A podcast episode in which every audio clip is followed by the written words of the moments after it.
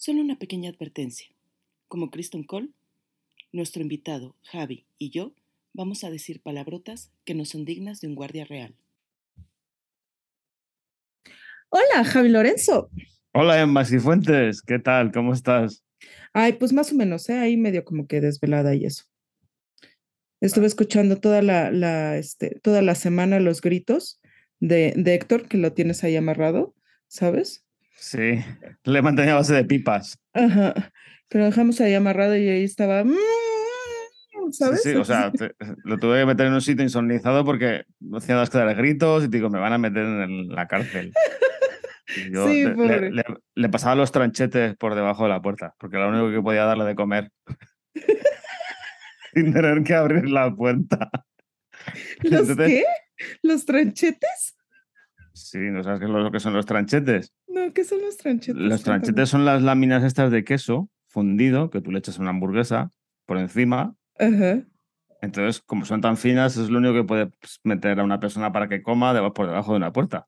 Oye, pero sí me tranquiliza lo que me dices, ¿eh? Porque yo en toda la semana, pues no, no le di nada de comer ni nada. Dije, bueno, por lo menos espero que Javi sí le esté dando de comer. y Sí, eso. por eso te Ah, dije bueno. que le, le estaba echando unos tranchetes por debajo de la puerta para que pudiera vivir, ¿sabes? Para, para que pudiera hacer esto que tenemos que hacer ahora, porque esta es la segunda parte de, de Juego de Tronos. Que- quiero que Héctor hable para que sepan ustedes que está vivo, ¿sabes? Que lo he mantenido con vida. Héctor, por favor, dinos unas palabras. Todo bien, a pesar de estar comiendo cosas raras así, esas. ¿Cu- cu- ¿Cuánto, ¿Cuánto peso has perdido, Héctor? Di- Dinos la verdad. No, o sea, espero haber perdido por lo menos algo porque ya hace falta. Pero sí, no, todo bien, todo bien, queridos Bueno, escuchas. este, bien. la- la- la- las- los sobornos no fueron suficientes para mantenernos aquí. Pero, anyway, aquí, aquí estamos, aquí estamos. Bueno, ¿ves, ves, es- ¿ves cómo está bien Emma? Está, Bien, está qué bueno. en perfectas condiciones. Ahora puedes tirar la cortinilla y lo que quieras. Ok, pues adelante, cortinilla de César Rodríguez, que por cierto, no hemos dicho que la eh, eh, extraordinaria voz que ustedes escuchan en nuestras cortinillas es la de César Rodríguez y no nada más la pueden escuchar aquí en, en Tequila y Vermú, también pueden escuchar en su podcast Sin Razón Aparente en Evox. Entonces, pues eso, disfruten esta deliciosa voz. Muy buenas charlas, adelante, muy buenas charlas tiene César. ¿Verdad?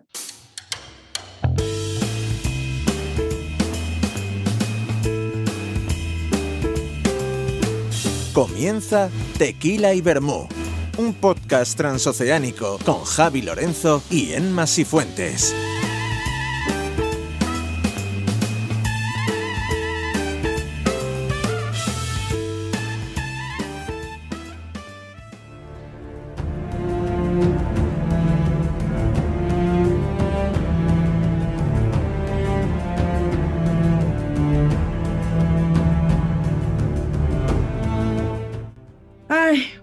Pues eso. Este, Espera, ahorita- espera, Emma, eh, déjame que haga una corrección porque creo que en el anterior episodio metí la pata hasta el fondo. Dije que Miguel Sapónica había hecho, eh, había dirigido la, la, la boda roja y no, no fue. ¿No fue él? Fue, fue David Nutter. Ah, Entonces ya. Ahora habla, hablad todo lo que queráis. muy bien, Javi. Qué bueno que rectificas tus, tus errores. Rectificadas Ujú. de sabios. Te perdono. Te perdonamos todos. Perdonar es divino. De nada, por nuestra misericordia. De nada. Gracias. Oh. Qué detalles. Y de nada, Héctor, pues por haberte, ¿sabes?, mantenido con vida, básicamente, y bien alimentado. Bien alimentado, bien vivido, be- bebido, ¿no? Sí, sí. Es, Si bebido, quién sabe, ¿no? Que ya, ya depende de Joder. cada quien. es que dices bebido y parece que está borracho. Ah, ¿no le, no le sí. diste, no le diste tequilita, vermú, no le diste nada de eso? No, solo le metí agua ta- por debajo de la puerta. Bueno, venga, vamos, a, vamos al por turrón. ¿o debajo de la puerta y no. Claro, yo solo podía darle todo lo que cabía por debajo de la puerta. Todo lo que cabía por debajo de la puerta le pude dar. Nada más. Corre cortinilla del albur. Ajá, exacto.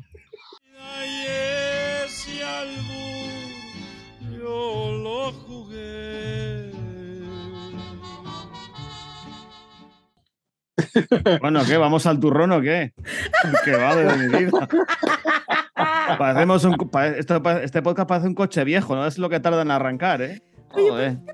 Es de pechito, Javi, también. Pero bueno, este, ¿Eh? sí, vamos a darle al turrón. Claro, joder. ¿Qué vamos? Yo creo que, a ver, la vez pasada sí hicimos un, un venting aquí de, eh, eh, eh, ¿sabes? Soltamos todas nuestras frustraciones con el final de, de Game of Thrones. A mí, antes de empezar ya con La Casa del Dragón y ya continuar bien con, con, con, con esta nueva serie, a mí me gustaría Correcto. saber cómo les hubiera gustado que fuera el final de Game of Thrones. El invitado primero, Sí. De el deshidratado primero. Ya, no, ya no voy a decir nada para no meter más cortinillas del albur, pero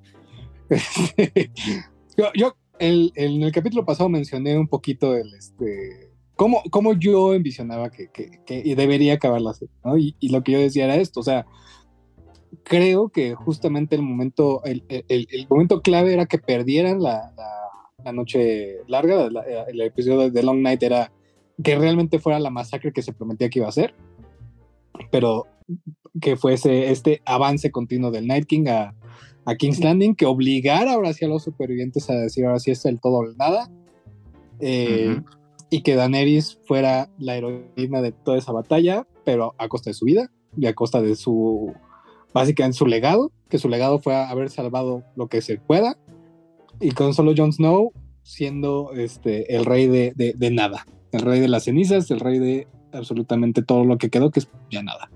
Este, ese para mí era el final más lógico, de cierto modo, porque se cumplía de cierto modo la profecía del príncipe prometido, que tal vez también eh, cabe mencionar que esto también in- involucraba a Daenerys, porque no se sabía si era princesa o príncipe prometido, entonces ahí tal vez pudo haber sido ella.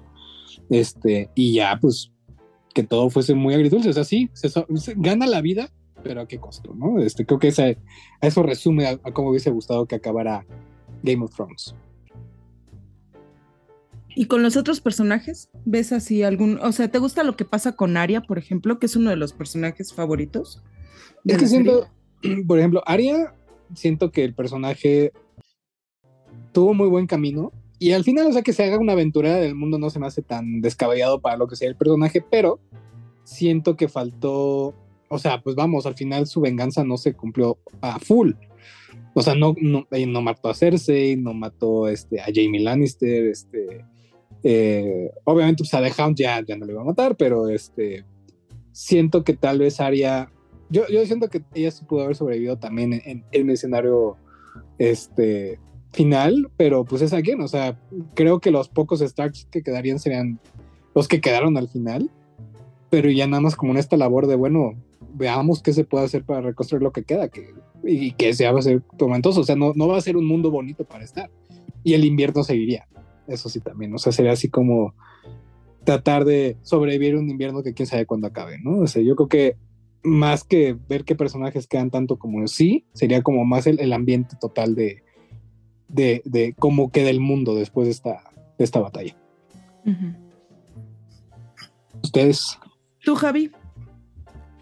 Vas tú primero. Yo sigo, sigo con mi idea de, de que lo que hablamos en el podcast anterior, eh, de cómo, cómo destrozar el recorrido de una serie de personajes fantásticos como Jamie Lannister, Cersei Lannister, eh, Sansa Stark, Arya, Jon Snow, tal, no sé qué. O sea, me parece un ahorcamiento público de todos esos personajes que se han ido construyendo durante ocho temporadas, ¿sabes? Que hemos mamado ocho años seguidos, ¿sabes? Uh -huh. y, y, no me gusta el, el este eh, emparejamiento final que tienen todos los personajes a la hora de enfrentarse entre ellos. O sea, no me gusta el emparejamiento que tiene Jon Snow con Daenerys, no me gusta el, el emparejamiento final que, que, tienen la montaña y el perro.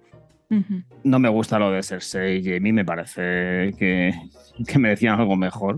Uh -huh. Así te lo voy a decir. Uh -huh. y, y, y, y, lo que no soporto es que Bran sea rey. Porque tiene buenas me, historias, ¿no? Me, sí. O sea, me parece, me parece mmm, que no va a ser un buen rey. No, va a ser, no va a ser un rey, un rey respetado. No por lo de que esté en una silla de ruedas y todo eso y tal.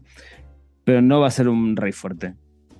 Y lo que yo creo que la serie merece, el final de la serie merece, es que, que, que, la continuación acabe un rey fuerte. Y Bran no me parece que lo sea.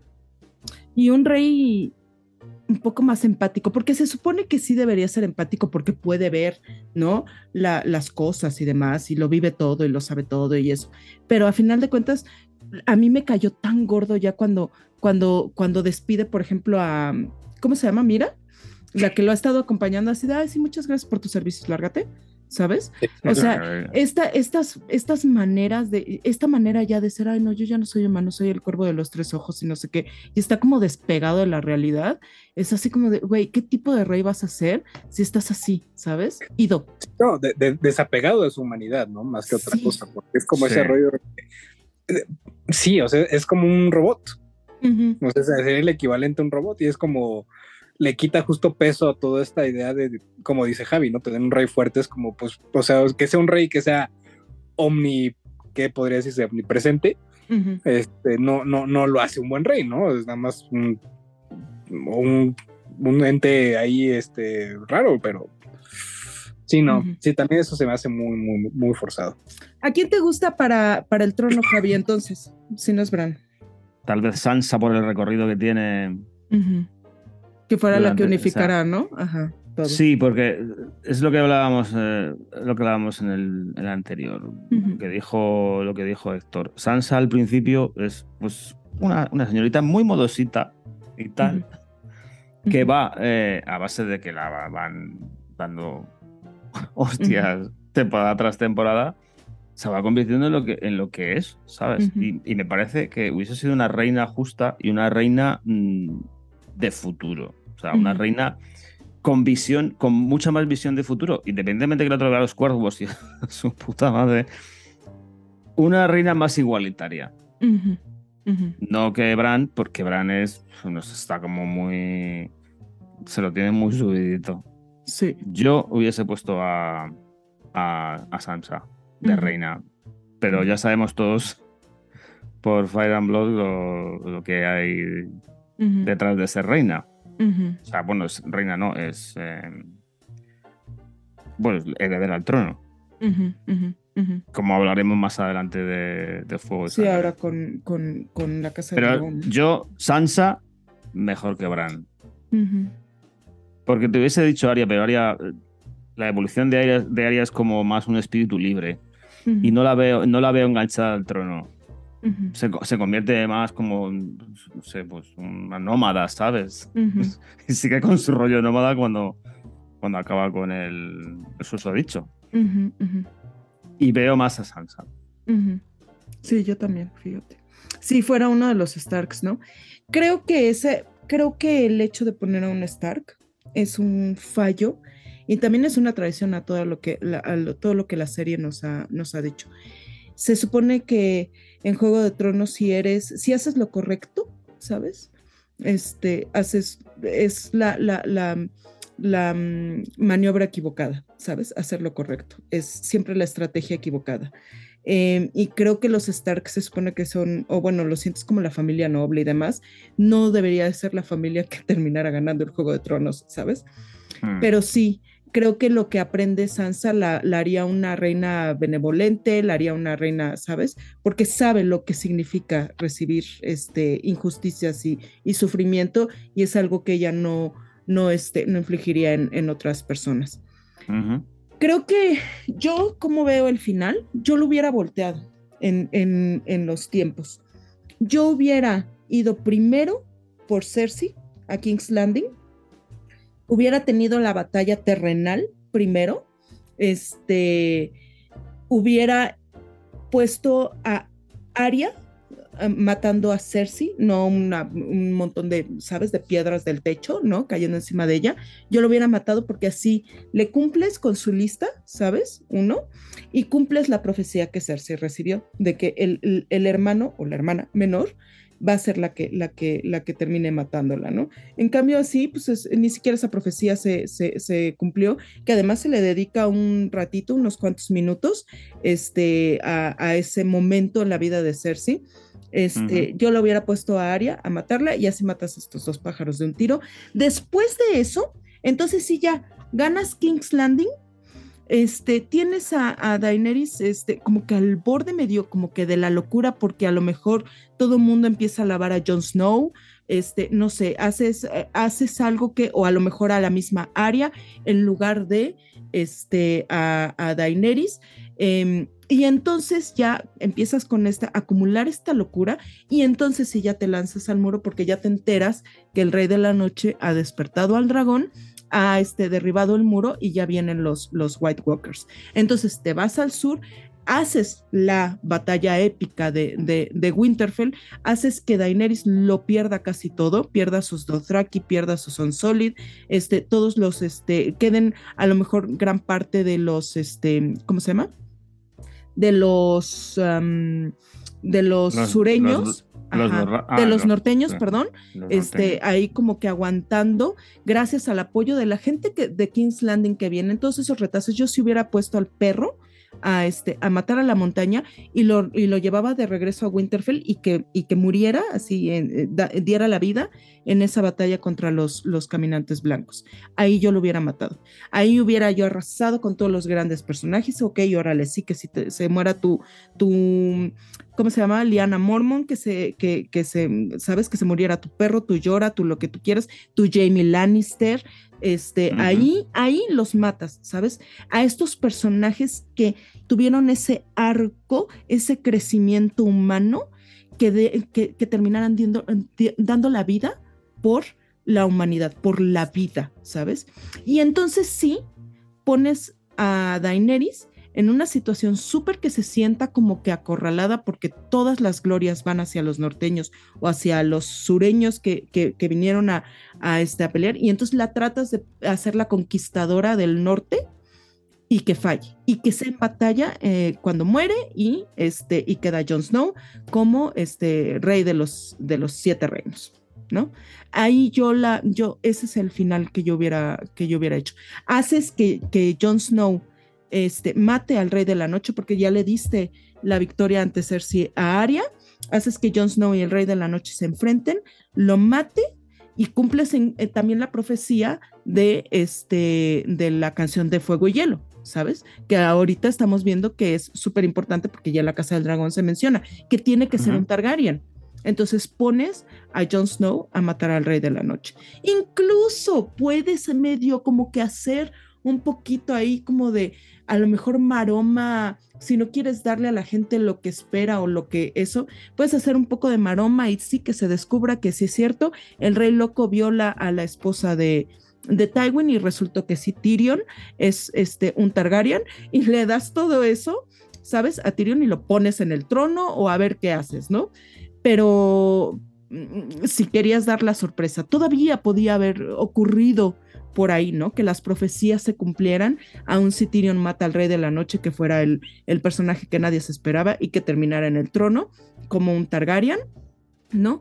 Pero este, pero yo lo hubiera volteado. Creo que eso hubiera resuelto bastante bien y no tendrías estos huecos de que, ay, bueno, pues entonces ahora John es tan, tan pendejete que para todo dice my queen, my queen, my queen, my queen, hasta que ya en el último momento dice, ay, no, creo que no, creo que no va a terminar siendo my queen y la, y la mata.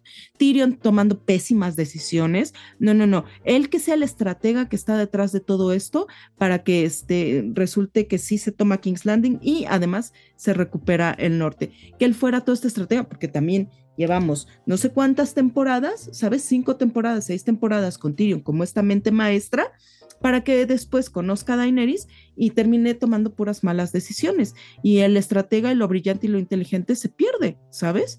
Entonces aquí le regresas todo eso y, este, y, le das un, un puesto, ¿sabes? Este, importante. Porque además también sale con la brillante idea de que Bran sea rey. O sea, dices, güey, ¿de dónde salió este, este Tyrion con las pésimas ideas? Neta. Entonces ahí también siento que es otra traición de personaje, pero yo al hacer ese, ese giro, ese cambio de, de, de, batallas, creo que hubieran resuelto muy bien las profecías, todo lo que se prometía, le dabas gusto a los fans, le dabas, este, sabes, un cierre este, pues, con honores, ¿no? A la serie y todos estaríamos contentos. Y fíjate, que, y fíjate, que, lo intentan arreglar cuando deja, cuando, cuando Tyrion deja de ser hermano de, de Daenerys, ¿sabes? Pero Ajá, ¿sí? no, es, no es suficiente. Sí. No es suficiente. Pero pues ve, o sea, güey, La, la de la fucking, de- o sea, además lo tienen ahí como que porque ya no es la mano y eso, y lo tienen ahí como prisionero. Y no, te, Sí, te sí. estamos diciendo que tú no hablas que no es que, ay, bueno, espérense, nada más déjenme decir una cosa. ¿Y qué tal si Bran es rey? Ah, bueno, sí, lo que diga el enano. Sí, es que en cuanto, en cuanto deja de ser hermano le tienen como un muñeco. Que es lo que me jode realmente de, de, de, de- es otro de los recorridos de un personaje que tiene muchísima eh, cobertura en la serie, porque es uno de los principales eh, reclamos. Y toma, ala, pues ahora, ahora dejas de ser hermano y te vamos a tener ahí como un muñeco. ¿Por qué? ¿Sabes? Sí, ¿Por qué le Sí. hacéis esto? sí. A ¿Por uno de le los mejores esto? personajes, a uno de los El mejores reclamo. personajes de toda la serie. No es por nada. Claro. Sí, ¿Sabes? no. ¿Sabes? Es que justo como dice Emma, o sea, yo creo que con el simple hecho de que se mantuvieran las profecías, ya estás cumpliendo, ¿sabes? O sea, ya- porque no cantas esas cosas tan, tan enigmáticas y, y- y- y desde tan temprano en toda la historia para que nunca sucedan y no tengan ningún efecto, efecto. Entonces, Claro. justo, ¿no? O sea, órale, mátate a todos los personajes importantes al final, ¿no? O a la mayoría. Pero que digas, bueno, cumplieron su, su arco narrativo, ¿no? Es como cuando Jon Snow se muere en la sexta temporada. O sea, yo sabía que no se podía morir, Ujú. porque él tenía que descubrir primero quién era su mamá Ujú. para ya morirse después. Ya después de que supiera eso, órale. Es más, hasta que se muere en batalla con el Night King, si quiere, ¿no? O sea, pero sí, siento que no se cumplieron esas profecías que ya te estaban cantando tanto, este, es muy decepcionante, es muy triste. Es que desde que conocemos a Stannis, Ujú. Baratheon, sabemos de la profecía de la Azor High. ¿Y qué pasó? Nada, nos valió gorro. Ah, y entonces un Targaryen va a ser el que, el que ahora, desde ahorita, ya sabemos que desde Viserys, se está con el ansia de que sea un Targaryen el que resulta. Ah, ¿y de qué sirvió? Pues de nada, porque nadie se enteró que era un Targaryen. Ah, ok. O sea, y entonces eh, Arya está repitiendo su lista y de qué sirvió de nada, porque pues no mató a nadie, ¿no? No mató a Joffrey, no mató a, a Cersei, me parece que no mata a Aileen Payne. O sea, ¿a quién mata de su lista? A Eileen Payne, sí, ¿Sí la mata? ¿Aileen Payne? sí, y también, y también mata a, este, a, a Frey, a Walter, a Walter Frey. A Walter Frey. Güey. Ah. ¿Sabes? La profecía del, del, del hermano menor, ¿de qué sirvió? De nada. Todo lo que tortura Cersei a Tyrion lo hace porque, porque ella está convencida de esa profecía, ¿sabes? Exacto. De que, el- de que Tyrion va a ser el hermano que la mate. Y ahí, por ejemplo, yo, yo pensaba que iba a ser Jamie, porque Ujú. Jamie es un poquito más joven que ella, por segundos. Entonces yo Ujú. pensaba que justo el final de ellos iba a ser que Jamie matara a, a Cersei, justo como lo hizo Jon Snow con, con Daenerys, pero Mm. pues, con Jamie te la crees un poco más, porque es como a él le pegaría más, ¿no? Ujú. Pero, again, como escoge la vida, sabe qué es lo que tiene que hacer para salvar al resto de la gente. Ujú. Entonces, también yo veía eso, ¿no? Como que esa, esa parte de terminar ese, ese camino de Jamie y ya que después justo muriera en batalla o algo, o incluso todavía darle su final así de, bueno, ahora quién soy si no soy un Lannister, ¿no? O sea, ¿qué Ujú. me queda, no? Eh, Y, y sí, no, o sea, siento que es eso, o sea, muchos personajes desaprovechados para un desenlace que realmente pudo haber sido meaningful, o sea, que realmente tuviese un, un- un verdadero peso y que fuera satisfactorio, aunque fuera triste, aunque fuera, fuera cruel, o sea, no sé, pero que, que tuviese un desenlace que dijeras, órale, me la creo. Sí, Yo creo que te- yo creo que Martín te tuvo que decir a ti al final, Emma. sí, ¿verdad? No va a ser que se muriese y a ver, qué, a ver qué final le damos a esto. Pues tenía que haber sido él el que te lo dijera a ti, no a los a quien se lo dijo a los productores de HBO, ¿no? Lo que ha dicho el George es que ya sabe dónde va a acabar. O sea, porque justo le preguntaron, a ver, ¿va a ser igual que la serie? Y dice, sí, pero no. Fue la que aplicó, o sea, porque dijo, bueno, Sí, sí, sí. es que puede que haya cosas que vayan a cambiar, o sea, lo único que dijo por seguro es que personajes que sobreviven al final de la serie no necesariamente van a estar vivos al final de los libros. También ha ha hablado al respecto de cómo los fans temen que se muera antes de que acabe y se enoja mucho porque es, a ver, estoy bien, bájenle dos rayitas. O sea, sí, me tardo un friego en escribir, pero aquí estoy entero, o sea, bájenle tantito, o sea, tampoco mm, estén ya ahí en, en el hecho de muerte, ¿no? O sea, no se ¿Cuántos años preocupen. tiene? Tiene 74. ¿74? Güey, que se ponga a escribir. Que no mame. ¿Verdad? No, el problema con ese güey es que no ha parado de escribir. De hecho, igual, pequeño paréntesis, búsquense un video de una maravillosa plática entre Stephen King y, y George R. R. Martin, que hablan de sus trabajos y demás, y, y sus estilos de escritura, y es maravilloso cómo contrarrestan entre ellos, como pues, a, a Stephen King que estornuda y saca un libro, este, y a, y a George R. R. Martin que él mismo dice, hijo, yo sé que soy lento, y explica por qué es tan lento, ¿no? Pero Pero hasta eso, por eso creo que también puede escribir historias tan buenas, porque sabe tomarse el tiempo para hacerlas, pero 10 años para acabar un libro sí está, ya, ya es un poquito too much. Tiene No, que ser un ya. librazo, ¿eh? Tiene que ser un librazo. Se la mamó, se la mamó. O sea, la, el primer libro sale en 1997, ¿sabes? Y ese es el gran coraje, y, y- y eso te lo he compartido a ti, Héctor, es el Sí, gran sí. coraje que yo tengo. O sea, ¿cuánta gente no se ha quedado con las ganas? Mi madre se murió, ¿sabes? En esta parte en la que Jon Snow muere y ya no pudo ver más y ya no pudo saber más porque este cuate se tarda, oye, tres fucking siglos en escribir un libro y me da miedo nada más ver de qué tamaño va a ser el libro. Justo había dicho que mínimo sabía que iba a ser el más este, largo de todos. Y eso está Joder. canijo, porque el quinto libro es Madre. larguísimo. Tanto recorrido me parece demasiado. O sea, es lo que Sí. dices tú, tu madre de la policía, que en paz descanse. Y mucha gente, ¿sabes? Que habrá empezado con todo esto Imagínate. y no ha podido terminarlo porque este señor se tira 30 años. Y ahora Bueno. ya esto, y es una de las cosas que yo creo que nos tiene emocionados a todos, que la Casa del Dragón ya está la obra completa.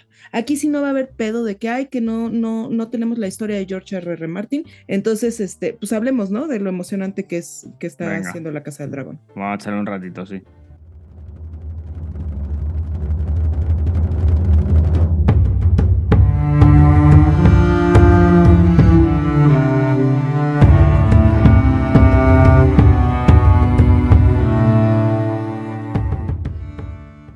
Entonces, ¿quién está emocionado con la Casa del Dragón? Yo. Yo, definitivamente. Sí, ¿Verdad? sí. Yo también. A ver, cuéntanos. Buen enganche tengo. Porque además que tú, sí- justo- tú ya te leíste el libro, ¿no? O sea, tú ya Sí. sabes cómo va a acabar esto. Que también lo Sí. sabemos porque hemos tenido spoilers en, en Game of Thrones. Joffrey ya nos, ya nos spoileó qué va a pasar con Sí, Rhaenyra, todo. cosas. Sí, no.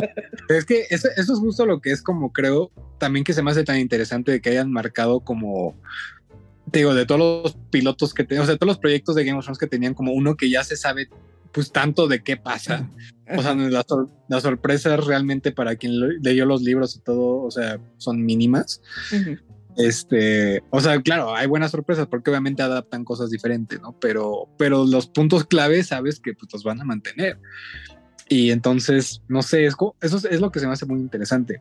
Ujú. Pero algo que, como decíamos en, en- en el capítulo anterior, este, la ventaja de esta historia es que está contada como en, en hearsay, o sea, son como lo que yo vi que escribió otra persona sobre este evento. Y eso pues da interpretación de muchas cosas. Entonces como que la parte padre es poder ver como, bueno, a ver, ya que se establece como canon, ¿no? O sea, qué es lo que sí pasó. Por ejemplo, spoilers de lo, del capítulo que fue el pasado, no, el antepasado, cuando te presentan a, a la esposa de Daemon Targaryen, ¿no? En el libro te mencionan así que murió desafortunadamente, pero el productor de la serie dijo, por supuesto que Daemon fue y la mató, ¿no? Entonces dijimos, vamos a hacer esa historia. Ujú. O sea, vamos a cubrir esa parte que no menciona el libro y literal inculpar hacia a full a Daemon Targaryen del asesinato de su primera esposa. Este, y hasta dijo, hicimos hasta como, si tú ves esa escena, es como una, es como un corto. O sea, literal. O sea, y está perfectamente bien grabado y todo, pero es eso. Entonces, ese es un ejemplo de cómo con algo que sabes que pasa en el libro y que sabes que va a pasar, pero te dan más claridad al respecto y lo hacen más rico, o sea, lo, lo- lo evolucionan.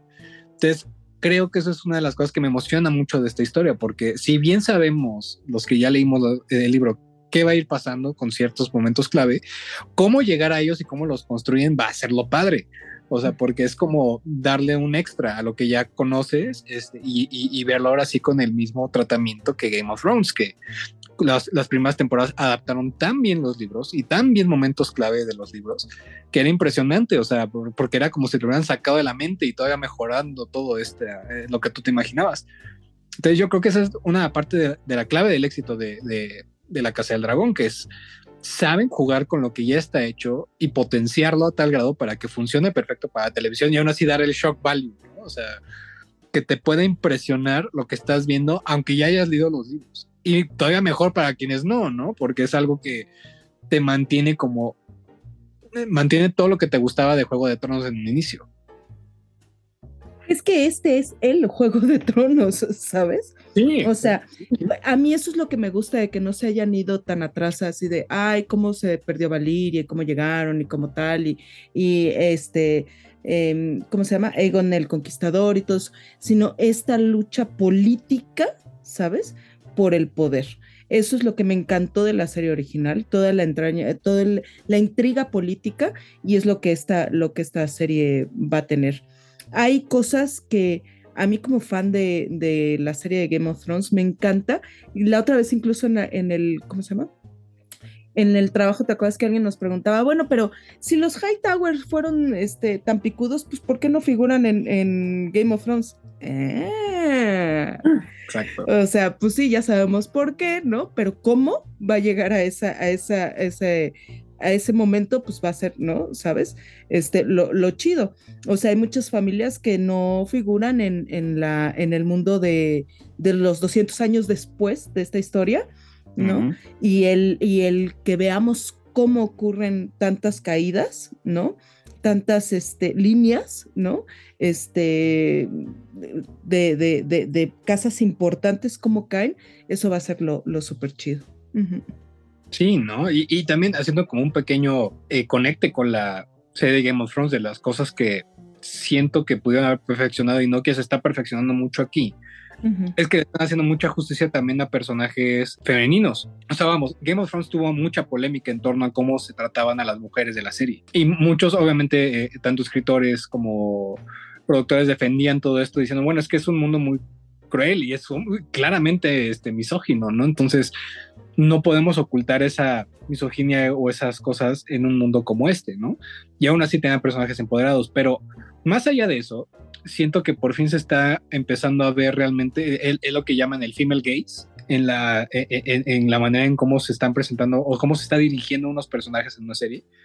Y se ve perfectamente con la escena de, de Rhaenyra, cuando va al bordel con, con Daemon Targaryen y que pues, nada más la, la deja ahí este, con, con las ganas y dice ella, pues yo soy lo suficientemente poderosa para decir, tomo lo que quiero, ¿no? Soy un dragón Ujú. y va con Kristen Cole y lo seduce y, y, y todo, y no es, no es la escena de sexo como que habíamos visto en, en Game of Thrones, que es a lo que va y es como muy HBO, ¿no? Así que es este, que es nasty sex casi casi, ¿no? Este, aquí Ujú. es como te pasa el proceso de que cómo se va desvistiendo, las risitas, este, este, este periodo de, de, de la expectativa, ¿no? Y de la emoción, que es algo como muy, muy padre, ¿no? O sea, es algo que sabes que pasa y es como algo que no se ve tanto en tele.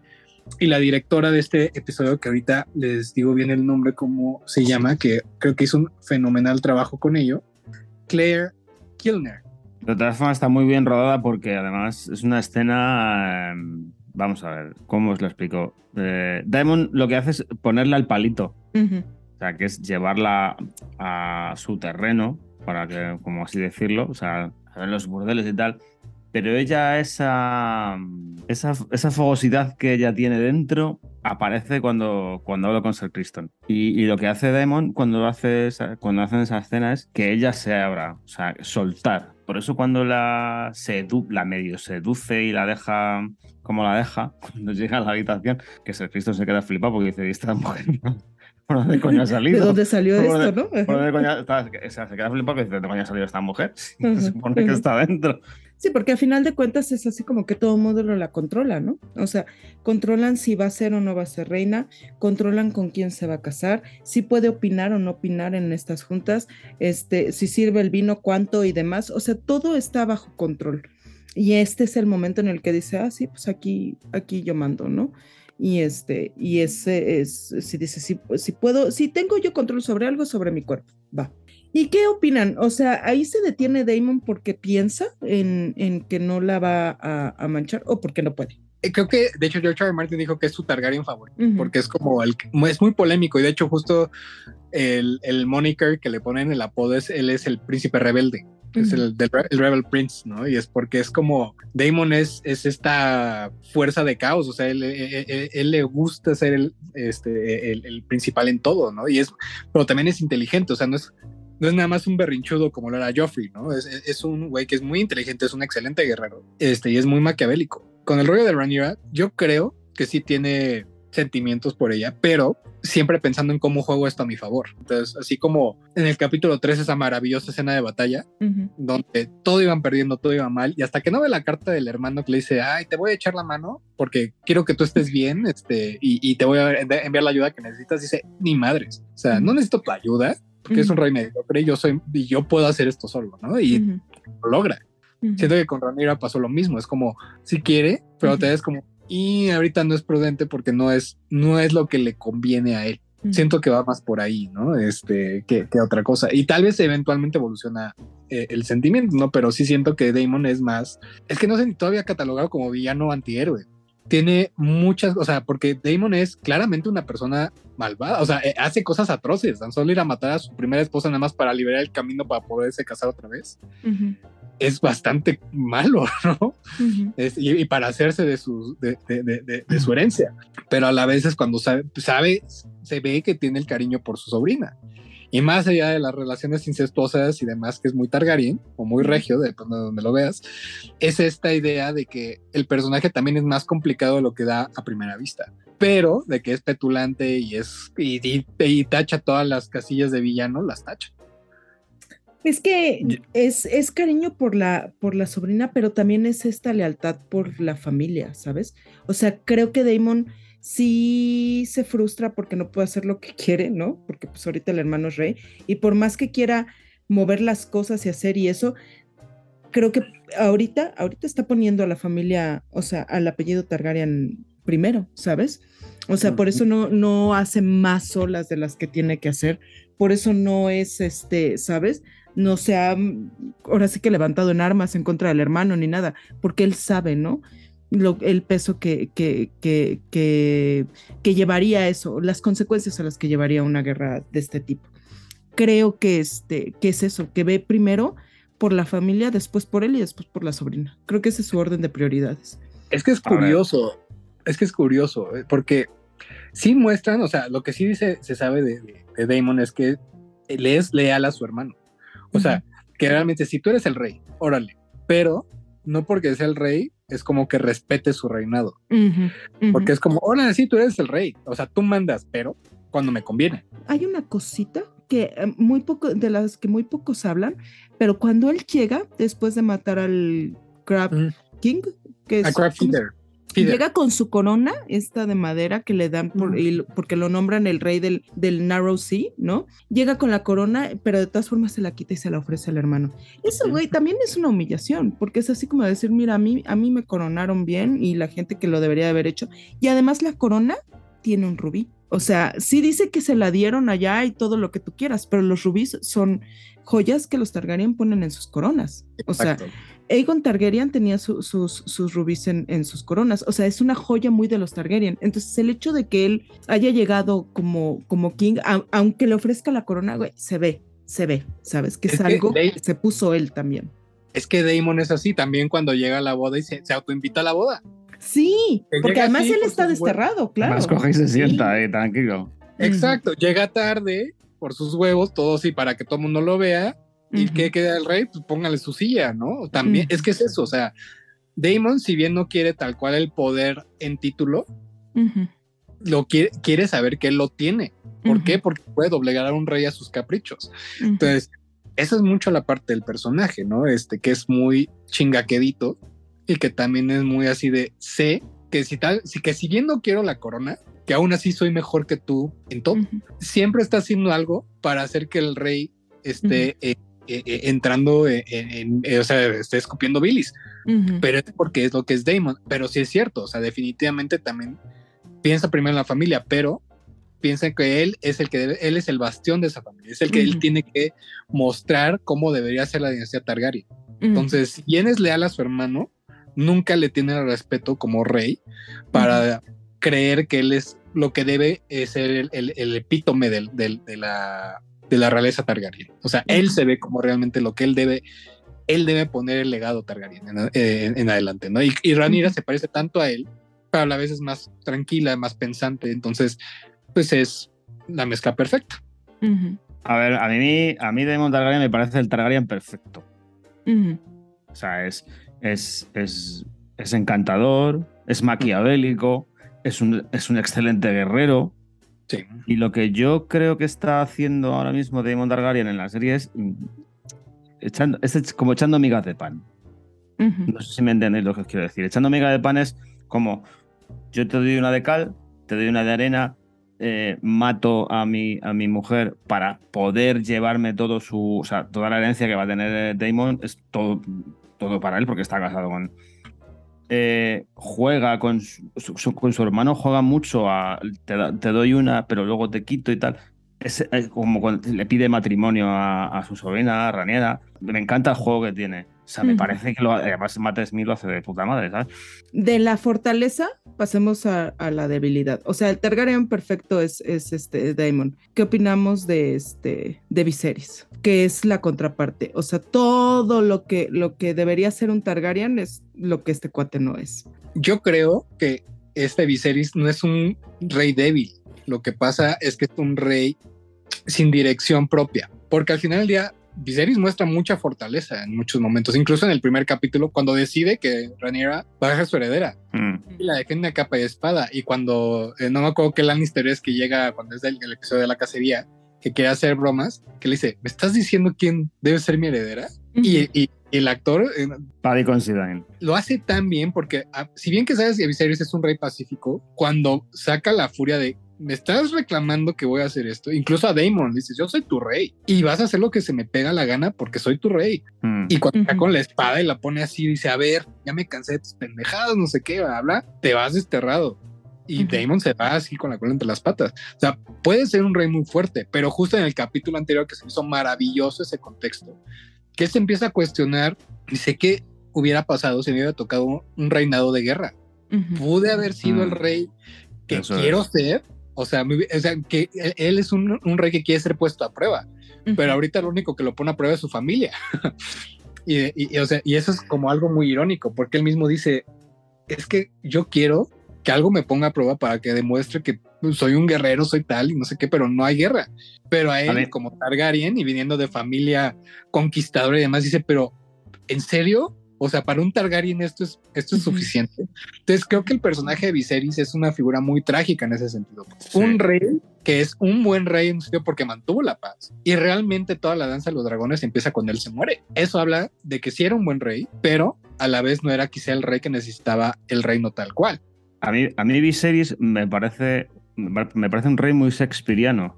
Tiene momentos en los que, como dices tú, Héctor, es- sí que es un buen rey. Lo que pasa es que tiene esos momentos de debilidad de, de que tiene de no haber podido demostrar lo buen rey que es porque no ha reinado en guerra. Vale, hasta ahí estamos de acuerdo. Y esos altibajos los noto a partir de cuando tiene que tomar la decisión de su mujer o su heredero. Ahí, hasta ahí me parece un buen rey, o sea, un buen, un rey justo, un rey digno. A partir de esa escena, si os dais cuenta, Va oscilando entre tomar una decisión muy alta como echar a, a Otto o, o plantarle cara a Daemon y decirle yo soy el rey, vas a hacer lo que yo te diga porque yo soy el rey, o que le cojan y le lleven de caza y le pongan el ciervo y le den el palito para que mate al ciervo. tal.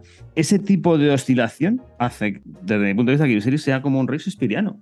Es que no es el rey que se necesita, está muy, muy lleno de indecisión. Eh, se- sí se deja guiar por lo que le digan las, este, las otras personas. Muchas de las decisiones que toma de Daemon es porque pues, el consejo, el Otto sobre todo, Hightower, se lo dice, que lo aleja del hermano, que le hace dudar de la hija, que le siembra a la esposa, que lo pone contra los Valerion. Eh, sí es un cuate muy manipulable y se lo dice el mismo Daemon, ¿eh? Perdona, Emma, perdona, una cosa, te interrumpo y nada más.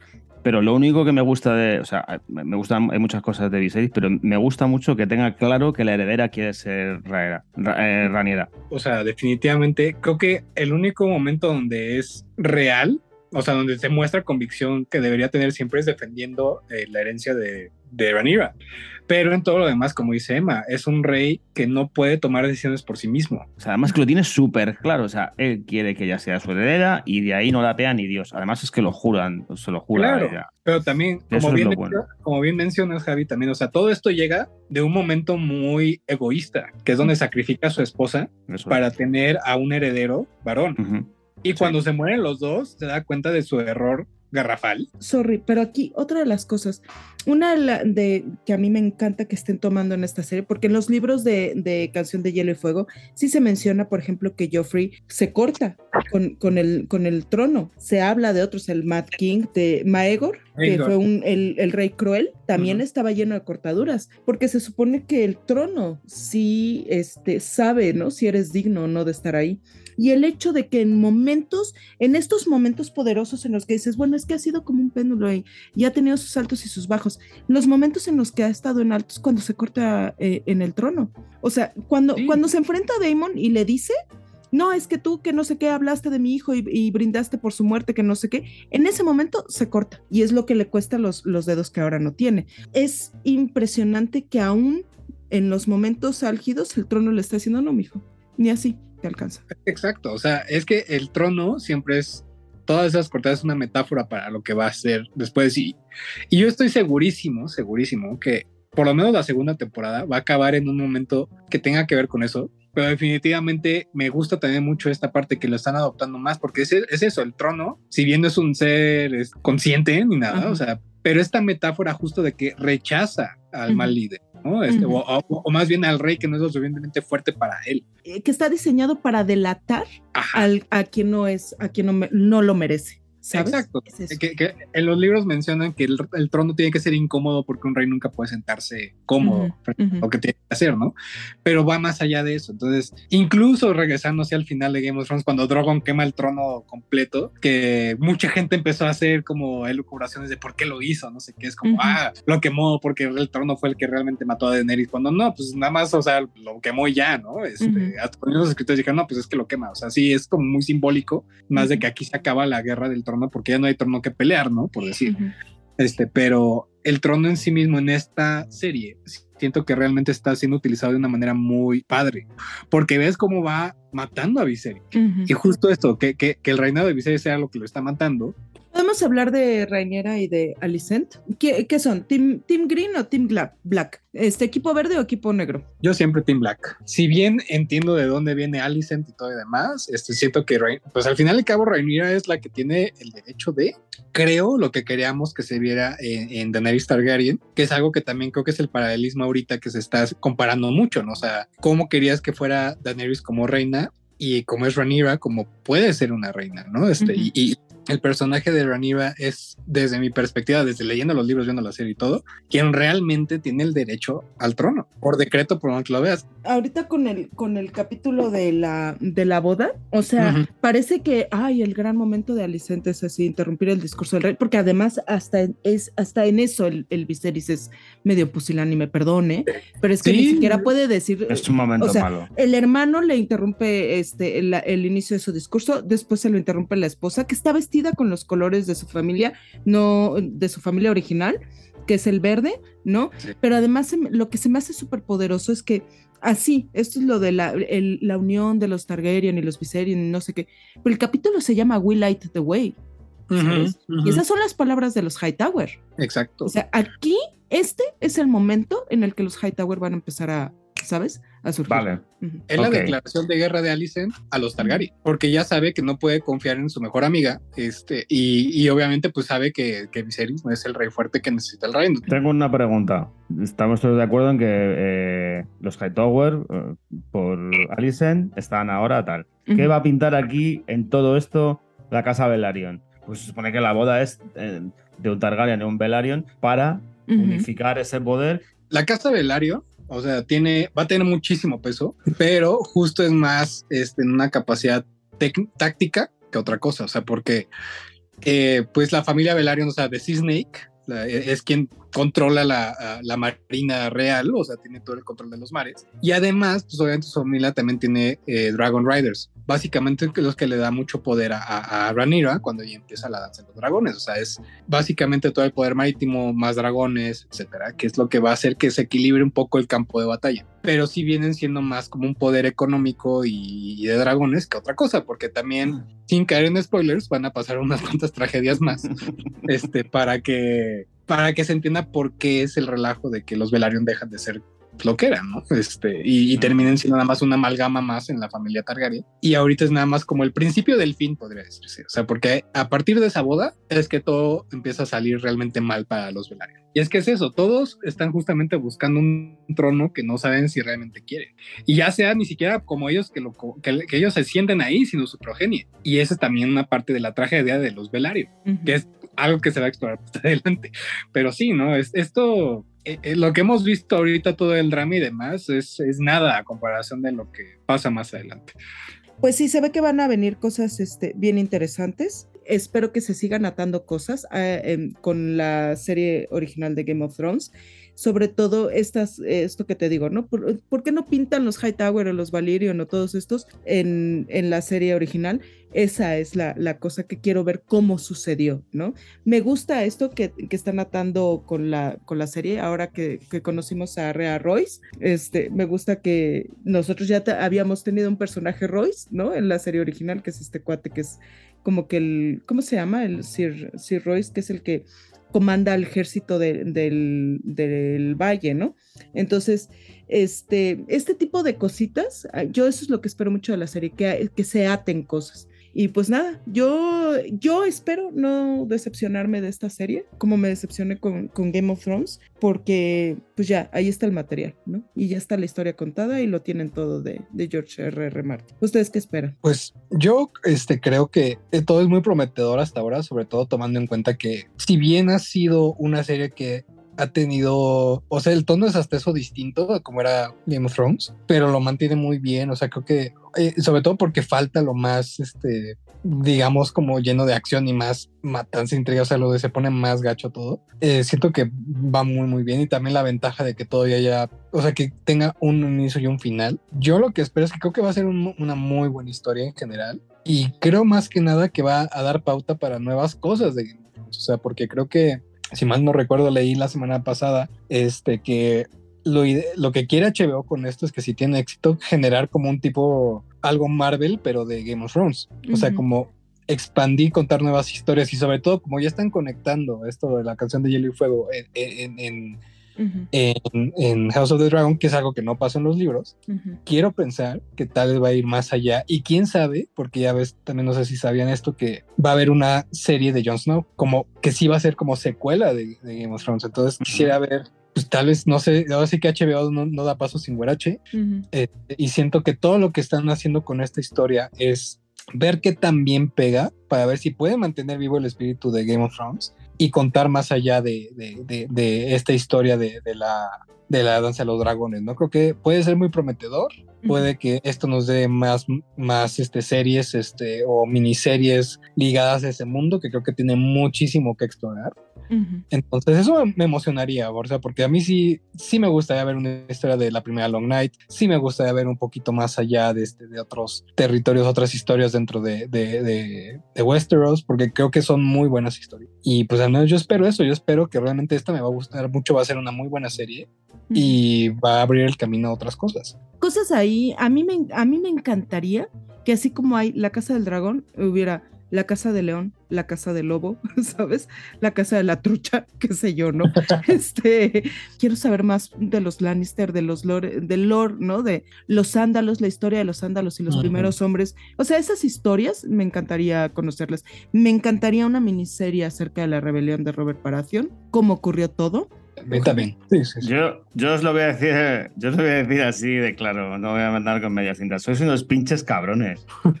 Porque estáis deseando que el tío este termine de escribir y cierre la historia para que, que, os quedéis contentos y no os muráis sin saber lo que va a ocurrir, le estáis pidiendo más y más y más y más y más. es que bueno, es que él ya no estaría metido escribiendo esto, esto ya es jamás se quede la el visto bueno y órale, que hagan este, que hagan sus historias este, en HBO, que, que, creo que es algo que también el mismo George nunca pensó que fuese a ser como tan popular, ¿no? Pero es que si cuentas buenas historias es de esperarse que la gente va a querer consumirlas, ¿no? Y, y aquí claro. lo que tiene de ventaja es que aquí, aunque nos falta concluir la historia de, de, de la canción de Hielo y Fuego, uh -huh. pues tiene todo estos 300 años de historia de Targaryen, tiene todavía la, la historia del inicio de, de la- del asentamiento de los primeros humanos en Westeros, este, la, la Long Night, como dijo Emma, también la, la rebelión de Robert Baratheon. O sea, hay tantos momentos Claro, claro. este, eh, eh, en la narrativa de George R. R. Martin de tantos libros, incluso la- lo que mencionábamos en el capítulo anterior de Duncan Egg, que son como historias cortas de, de- de la historia de, de un caballero y otro, y otro Targaryen, que de hecho él estaba destinado a ser rey y se va a la aventura con este, este caballero y, y viven diferentes aventuras. Eso también puede ser como otra serie que se puede explorar. O sea, hay mucho material en el que George R. R. Martin más puede decir, bueno, sí, ahora le va, les doy los permisos, déjenme seguir con mis libros y ya. Entonces, Una serie de, de. Brandon Rivers. Brandon Rivers convirtiéndose en el, en, el, en el cuervo. Eso estaría genial. Pero lo tienen que manejar más como miniseries. Y pueden, o sea, HBO también es el maestro de las miniseries. Y honestamente, yo creo que una miniserie de Game of Thrones, bueno, para el mundo de, uh, de A Song of Ice and Fire se prestan muchísimas historias. Y yo creo que pues, podría pasar. No lo veo tan descabellado. Bueno, ¿qué espero yo del de, de House of the Dragon? Pues que no me ahorquen a los personajes. Ujú.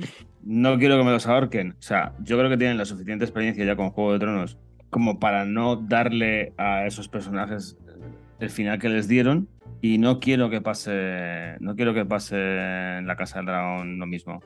Ay, O sea, no quiero. No quiero que le den a Nemo un mal final. No quiero que le den a. Bueno, a Viserys. A Viserys no, pero. Eh, a, a, a, a- a- iba a decir a Rihanna. la del paraguas. O sea, Sí. a, a Ri- a- a Rihanna no quiero que le den un final, un, un mal final. Eh, eso es lo que espero. Que no los Claro. traicionen, ¿no? O sea, porque Sí, ahorita ya sabemos qué final van a tener todos, pero que no los traicionen, ¿sabes? Sí, eso es el es. chiste. Eso es lo que yo espero. Ahora, la danza de dragones es complicada, o sea, tiene muchas batallitas, tiene muchas cosas. Siento que a lo mejor también corren el riesgo de irse para el otro lado, que, de- que digan, bueno, esto nos aguanta para tres, cuatro temporadas, y si tiene un éxito rotundo que de repente la alarguen como si fuera telenovela de Televisa, ¿sabes?